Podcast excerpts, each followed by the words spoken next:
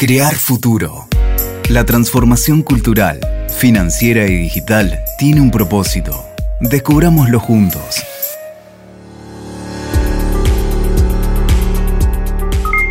Hola, hola, ¿cómo están? Muy bienvenidos. Yo soy Mariana y esto es Crear Futuro, el podcast de Itaú Argentina, pensado para brindarte información para que manejes cada día mejor tus finanzas. Hoy vamos a darte algunos tips para que le saques jugo al home banking y operes inteligentemente. ¿Qué te parece, Guido? Bienvenido.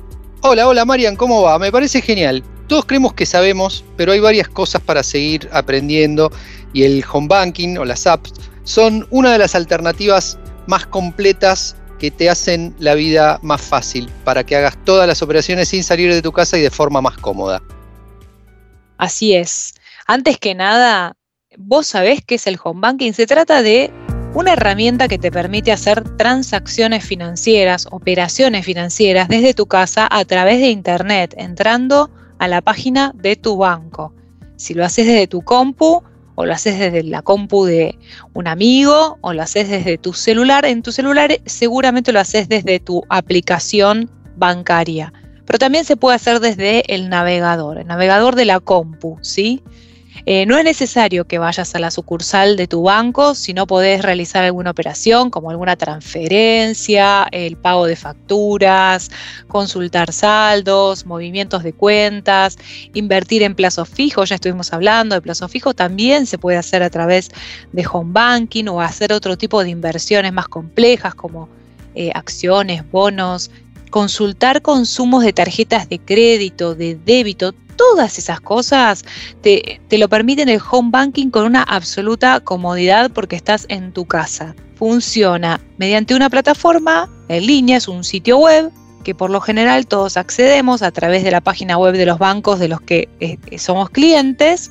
Lo positivo no solo es que no necesitas salir de casa, sino también que a diferencia de las sucursales, el home banking no tiene limitaciones de días, de horarios, porque todos nosotros podemos realizar todas nuestras operaciones las 24 horas del día, los 7 días de la semana, cualquiera de los 365 días del año. O sea que si son las 3 de la mañana y te acordaste que tenías que transferirle a tu amigo la plata del asado del fin de semana uh. o se te ocurrió, te olvidaste de pagar la tarjeta de crédito y dijiste, uy, me olvidé y te despertaste a las 3 de la mañana y dijiste, uh, vamos a... Bueno, todo eso se puede hacer fuera de horario bancario de sucursal, desde internet a través del home banking de tu banco. Es un entretenimiento para cuando tenemos insomnio, Marian. Entrar al home banking del banco. Convertirte en un cliente bancario te permite sacarle todo el jugo a servicios como tener una caja de ahorro, manejar cuestiones básicas de dinero a través de home banking, comprar un regalo en cuotas o con descuento y hasta sacar un préstamo para tus proyectos. Está bueno agregar, aunque suene obvio, que para poder usar el home banking necesitas tener una cuenta bancaria, obviamente, y estar registrado para acceder al servicio, haber creado tu usuario y tu clave como te va a enseñar el banco del que sos cliente. El registro por lo general es súper sencillo y requiere, como te decía, la creación de este usuario y esta contraseña que van a quedar vinculados a, a, tu cuenta para que vos puedas hacer estas consultas y estas transacciones que nos mencionaba recién Marian. Una vez que estas dos condiciones estén cumplidas, se puede ingresar al home banking desde cualquier dispositivo con conexión a internet, con una computadora, una tablet o en el caso de que sea a través de la app de un celular. También es importante tener una clave de acceso segura y mantener tus dispositivos actualizados y protegidos con un buen antivirus. Sí, tal cual. Eh, siempre un buen antivirus actualizado. Eso es un buen dato, Guido. Sí, nada de tener la clave anotada en un papel, en un bolsillo y, llevarla en la billetera o pegada en la tarjeta, ni nada de eso. ¿Sabías que en los casos de cuentas gratuitas como la cuenta sueldo y las previsionales, los bancos no cobran cargos ni comisiones por la apertura, el mantenimiento, los movimientos de fondos, la consulta de saldos y las extracciones mediante cajeros automáticos? Otra cosa que a mí me resulta práctica del home banking y que es que suelen ser páginas muy intuitivas para el usuario. Es muy fácil darse cuenta cómo operar, dónde encontrar las cosas que estamos buscando.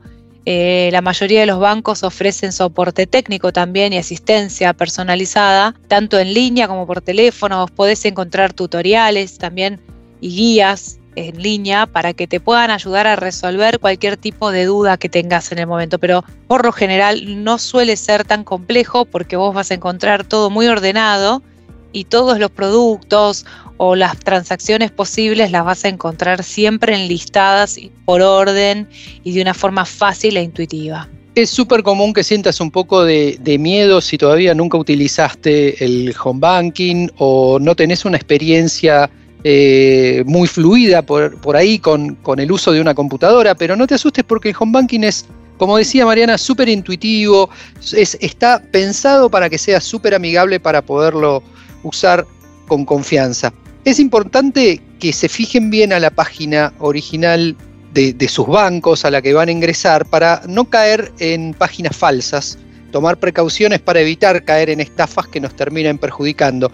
Una de las recomendaciones que les puedo dar en este punto es que si ustedes frecuentan ingresar al home banking desde su computadora, eh, traten de no guardar la, página en favoritos como podríamos hacer con alguna otra página. Mi sugerencia es que ingresen manualmente eh, la URL, el www. cuando van a, ingresar, que lo tipeen, que tengan esta costumbre sana de, de tipearlo manualmente cada vez que van a entrar.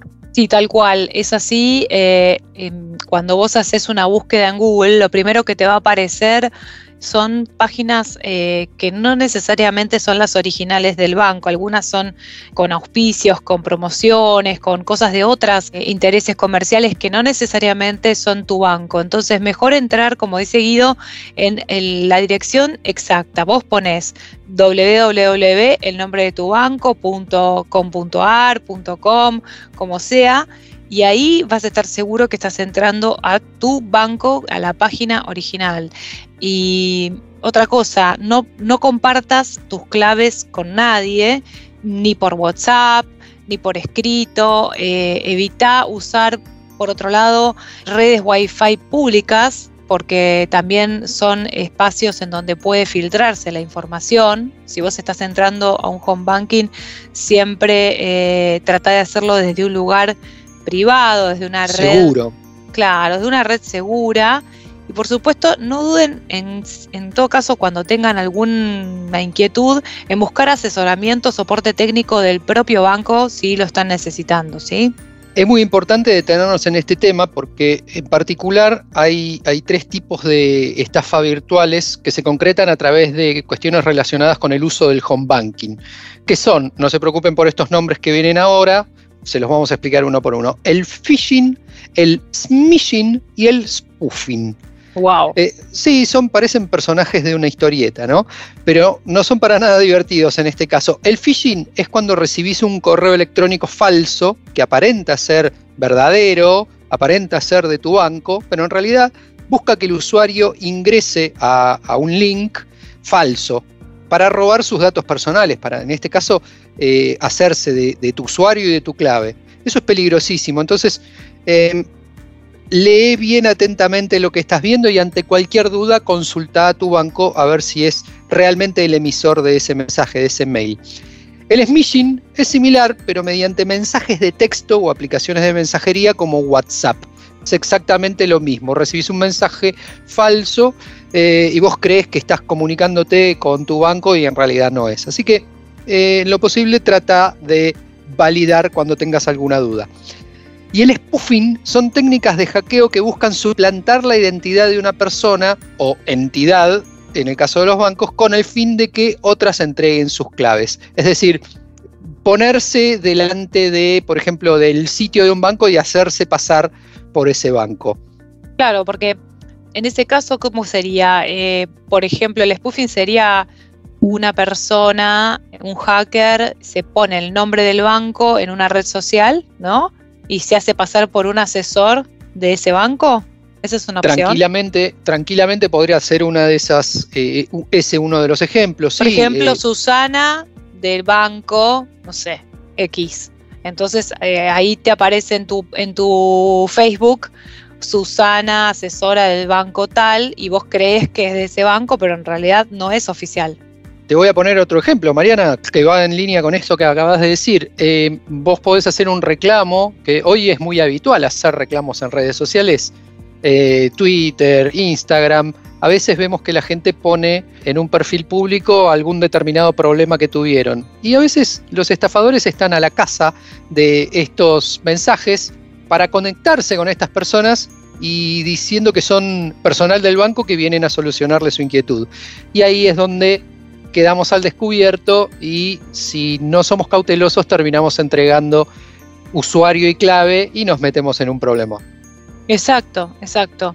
Y por más que las modalidades son distintas, lo positivo es que para evitar caer en, cualquiera de ellas es necesario seguir siempre los mismos consejos de ciberseguridad. Inclusive el mismo banco te manda, eh, muy probablemente llegue a tu casilla de correo una vez por mes, eh, una advertencia de cómo tenés que operar de forma segura.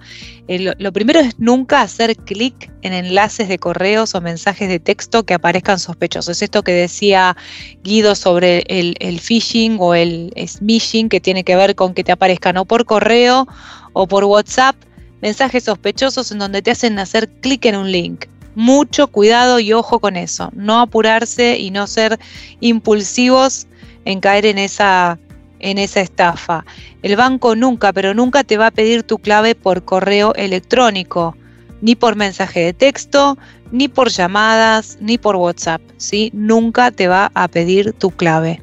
Entonces, el segundo punto es súper importante también, nunca hay que compartir la tarjeta de coordenadas. Bueno, en realidad últimamente cada vez hay menos uso de las tarjetas de coordenadas, pero todavía hay gente que la usa, ni brindar sus números a nadie. Esto sería hoy por ahí reemplazado por el código token que muchos están usando. El banco nunca te va a pedir todos esos números, ¿sí? Jamás.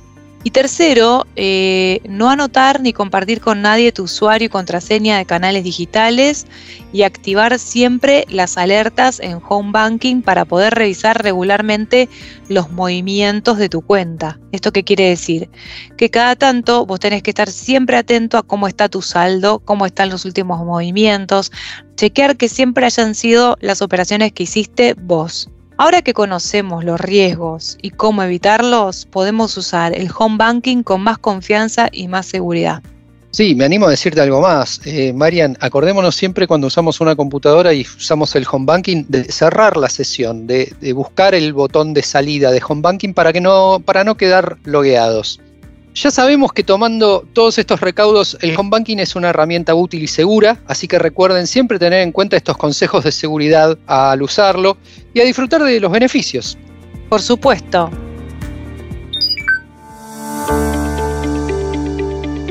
Bueno, espero que les haya sido útil. Este episodio ya llegó a su fin pero quédate atento que en la próxima te traemos mucha más información para que aprendas a manejar tu dinero y operes mejor, cada vez mejor con el banco y tus finanzas. Seguimos en el próximo capítulo y seguinos en nuestras redes arroba Itaú Argentina en LinkedIn, Facebook, Instagram y Twitter.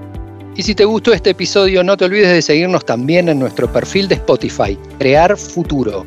Hasta la próxima. Chau, chau. Crear Futuro, el podcast de Itaú Argentina.